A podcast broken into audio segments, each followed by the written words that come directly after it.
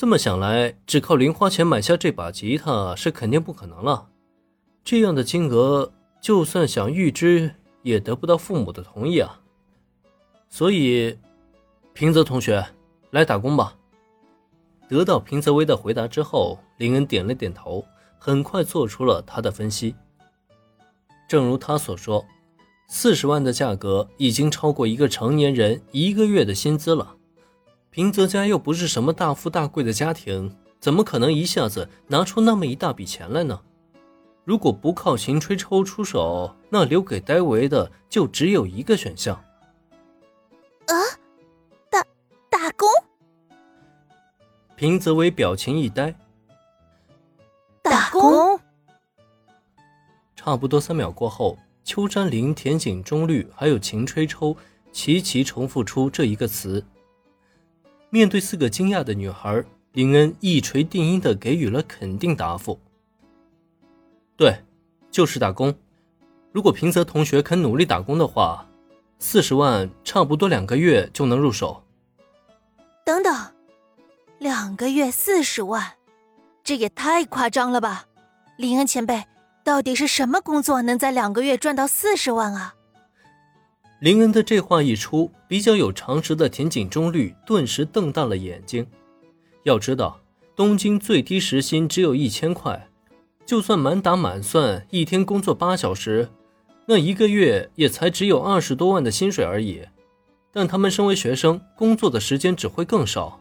在这种情况下，到底怎么才能赚那么多钱呢？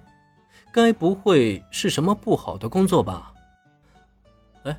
我刚才有跟你们提起过吧？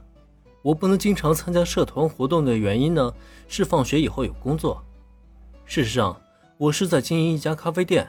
目前也正在招聘全职和兼职的员工，如果平泽同学愿意的话，也可以到我店里打工，时薪一千五，每天工作四个小时，这样的话呢，两个月应该能赚出这四十万来。林恩当然看出了田井中绿眼中的怀疑，也正因如此，他也是很快的做出了解释。反正菠萝咖啡店目前正在招人。让戴维过来赚赚时薪，当个女仆什么的，应该也是个挺不错的选择。当然了，林最期待的还是秋山林的女仆装啊。只可惜啊，这妹子性格太害羞了，让她穿女仆装的话，应该是行不通的了。林恩前辈竟然有一家咖啡店，而且时薪一千五百元，这也太高了吧！青音部不是没有土豪，秦吹大小姐就是田井中绿他们眼中真正的富家千金，但相处时间长了，感触也就没那么多了。